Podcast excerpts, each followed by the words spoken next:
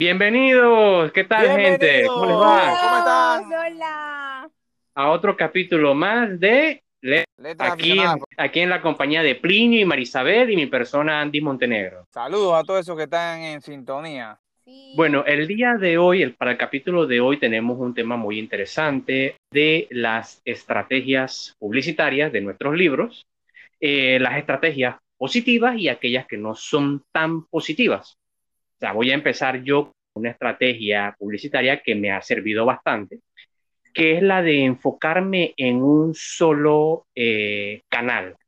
O sea, yo sé, o sea, todos sabemos, todos los que estamos en este mundo escritoril, eh, sabemos esa necesidad que tenemos de hacer que nuestro libro sea conocido en YouTube, en Twitter, en Instagram, en Snapchat, en TikTok. Bueno, eh, se recomienda, y lo digo que se recomienda porque siento que me ha funcionado a mí también, enfocarnos primero en un solo canal.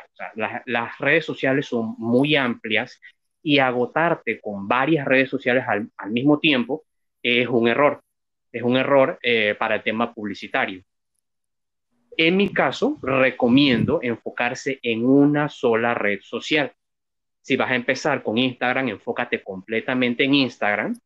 Eh, trata la publicidad directamente en Instagram. Explota eh, tu obra directamente en Instagram. Si vas a empezar por Twitter, enfócate nada más en Twitter.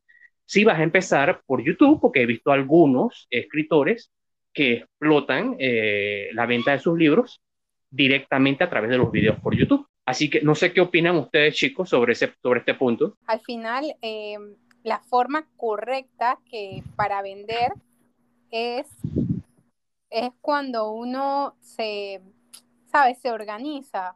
Hoy voy a publicar en Instagram, mañana voy a publicar en YouTube. Es como tú dices, cuando se mezclan las, por lo menos hoy voy a publicar YouTube, Instagram, Facebook, es demasiada información.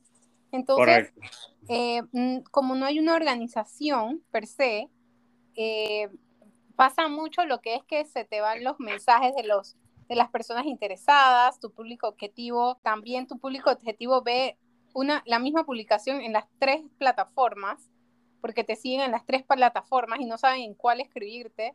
Entonces empieza a haber como un desorden, ¿no? Sí, eh, siento que, que es muy importante elegir en cuál red social eh, vas a empezar a vender o a vender por día y pues yo puedo aportar una de las formas que a mí me funcionan para vender y puede sonar algo arcaica, pero he notado que, que pues funciona lo que son los email marketing. Eh, cada vez que yo voy a una feria pido correos electrónicos y ah, entonces cuando por lo menos lanzo mi libro o cuando tengo alguna promoción en mis libros, los envío por correo y pues me ha funcionado y siento que es una buena estrategia porque sabes cuál es tu público objetivo. Eh, ¿Qué nos puedes decir, Plinio? Oye, esa, esa estrategia está muy interesante. Yo no la había pensado, mira. Mira que Sí, me ha pasado, bueno.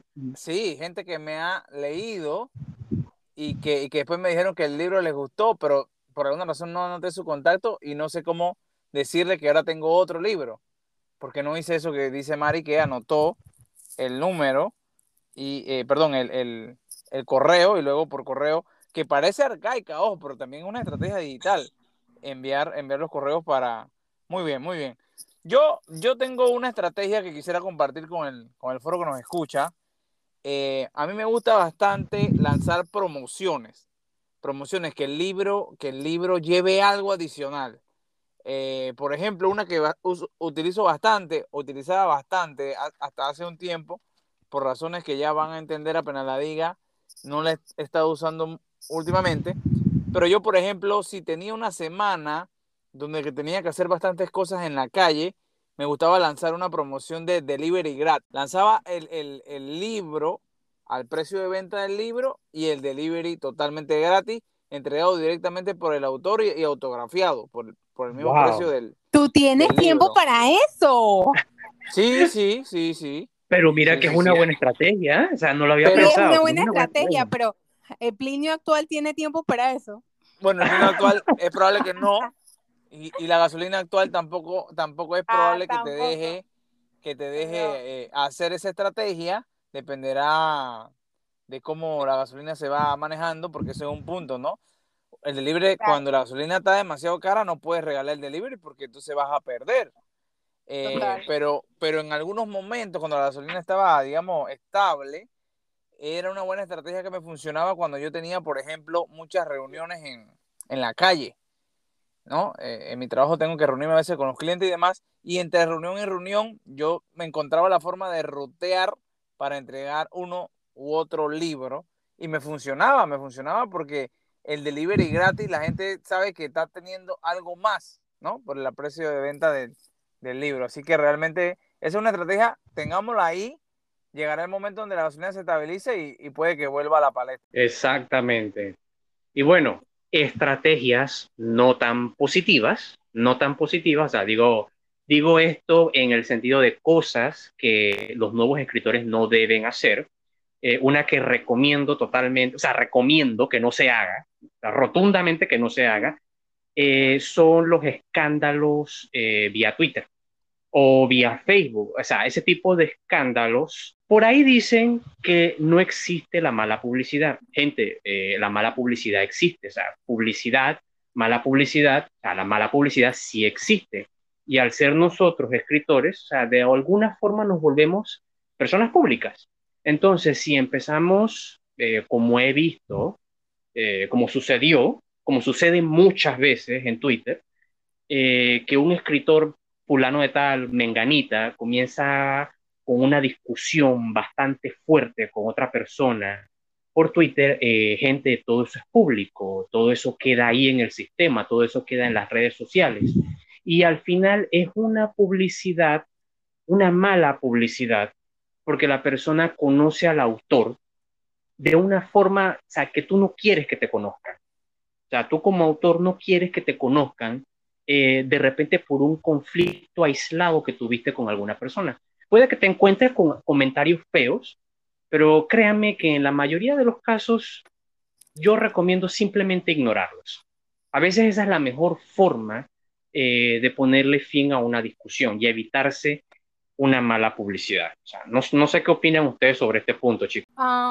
yo siento que no hagas spam. Si una persona quiere tu libro, te va a buscar y pues ya, ya, si le enviaste un mensaje, ya eh, la persona va a estar eh, pendiente, pues, pero, ay, si le vas a estar escribiendo todos los días a la misma persona para que te compre tu libro, eh, no, algo estás acoso digital. Yo, acoso digital. acoso digital. Que todo, todo en exceso es malo. Uno tiene, uno tiene que lanzar las promociones, tiene que insistir en las redes, tiene que comunicar, publicar, pero eso es una cosa y otra cosa es agarrarle el DM a la gente y decirle, hey, cómprame, cómprame, cómprame, cómprame, cómprame, mira, mira, mira, mira. A mí me parece que eso, eso no debería. Hay gente que lo hace y creo que no. A la larga, el costo-beneficio no es tan bueno porque alguno te comprará, pero ¿cuántos no se molestarán? sí, se molestarán y bloqueo. A lo mejor te iban a comprar más adelante, pero por esa actitud, bloqueo. Chicos, tengo un, así como que acabando este tema, tengo un, ay, un artículo que encontré. Ustedes saben que a mí me encanta leer los artículos que veo por ahí. Pero este me llamó la atención. Dice, así mueren los libros que no se venden. Tienen tres formas de morir. La primera es eh, la condena al no venderse, por lo menos antes, las novelas aparecían en las librerías, qué sé yo, un mes en el instante, pero ya solo llegan hasta una semana porque salen más. Eso pasa mucho en España. Entonces, como hay un, un, exacto, entonces ahí ya es su primera muerte. La segunda muerte es cuando, y a todos nos ha pasado esto, es cuando las librerías devuelven nuestros títulos porque no se han vendido. sí, nos ha sucedido. Nos ha sucedido. esta semana me ha pasado dos veces ya. Dos veces. Pero mira cómo es el cuento. Me han llamado a la librería para. Una me llamó que fuera a buscar los libros que no se habían vendido. Fui a buscarlo y, en el correo que me habían mandado me habían dado un número X que quedaban en existencia y cuando llegué se había vendido uno. O sea, que en lo que ellos me comunicaron, en lo que yo fui, se vendió uno, así que, ojo. Y en, la otra, en el otro caso, yo fui eh, a buscar los libros y ese mismo día se vendió uno también. O sea, por otro medio, ¿no? Así que...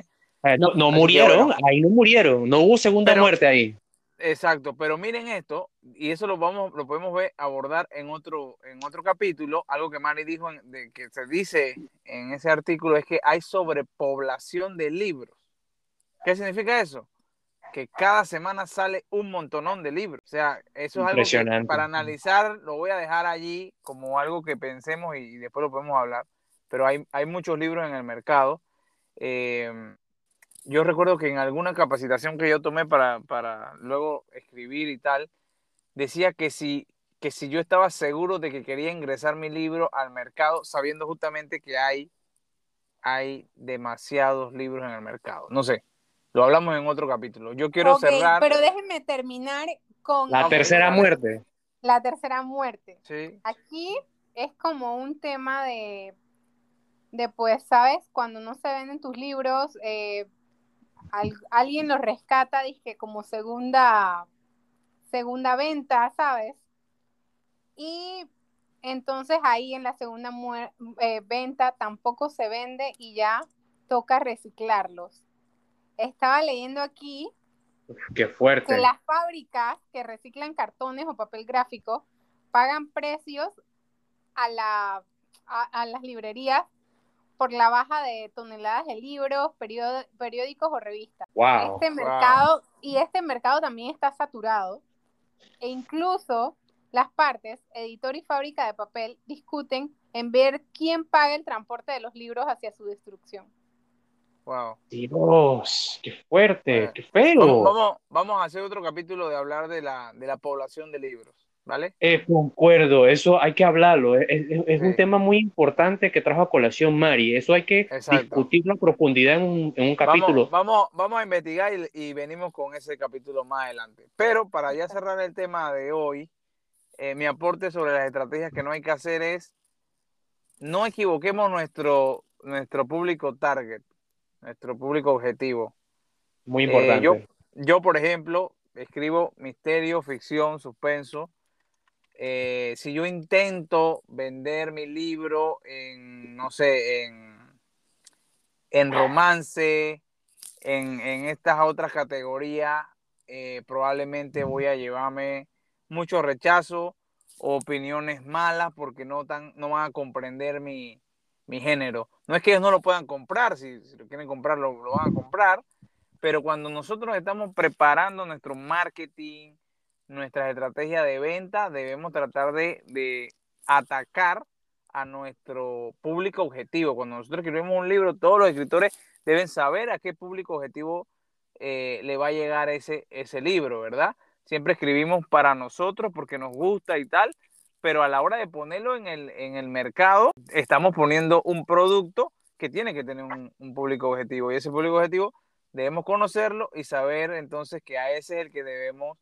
eh, llegarle con las estrategias, ¿vale? Ese era el, aporte que teníamos para cerrarle el tema. me gustaría, Plinio, me gustaría que Andy nos hable de su obra que va a tener en la Feria del Libro. Sí, sí, sí. Ah, ok, ok. bueno. Eh, en mi caso, o sea, para la feria, ya, ya ustedes saben que vamos. Eh, en mi caso, yo voy a. Mi aporte a la feria del libro es mi mi nuevo libro eh, titulado Diosa. Es un libro que trata temas de suspenso, eh, ciencia ficción, pero tiene un, enfoque, eh, siento yo, que es bastante original, porque se sitúa en un tiempo, en una sociedad matriarcal, o sea, que tiene, por decirlo así, una inversión en los papeles. O sea, tenemos una sociedad que está construida constituida y reglamentada solamente por mujeres. Ahora, la pregunta que se hacen siempre en este punto es, ¿y dónde están los hombres en esa sociedad? Bueno, ahí sí tienen que leer el libro eh, para entender. El libro se explica, se explica qué fue lo que sucedió y por qué eh, estas sociedades están construidas de esta manera y por qué estas sociedades son eminentemente matriarcales y el misterio va en ese, en ese sentido, o sea, qué sucede con los hombres sea, ¿por qué en este tipo de sociedades, o sea, se, el gobierno está estatuido y reglamentado de esa forma? Así que, gente, ese es el aporte para la Feria del Libro. Ese libro, ese libro de Andy está bastante interesante. Dios A, eh, del 17 al 22 de agosto en la Feria del Libro. El libro va a estar disponible allí para que vayan y lo revisen. Es tremenda obra, pinta muy bien. Yo no la he leído, pero pinta muy bien. Tengo que leerla. Así que no sé, Andy, ¿qué más puedes aportar ahí de tu libro? Eh, no sé, cuéntanos algo peculiar, algo interesante.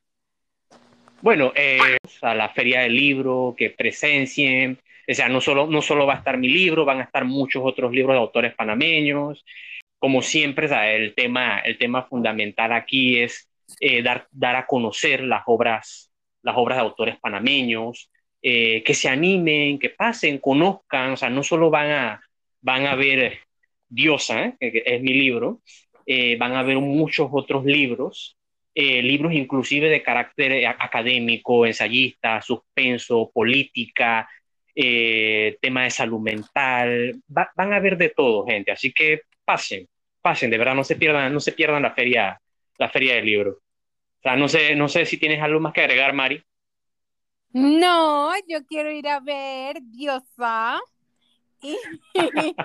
Y, y, nada, invitarlos a todos a que vayan a la Feria del Libro, va a ser en el Megápolis y vamos a estar todos. Y más que por comprar libros, también para que nos conozcan, vamos a estar allá, vamos a estar compartiendo con los lectores y, y, ahí poco a poco, ¿no? Así es. Los esperamos en la Feria del Libro, mi gente. Listo. Bueno, chicas, nos vamos, nos despedimos. Nos vamos. La próxima letras aficionadas. Bye bye. Saludos. Chaito. Para construir un imperio.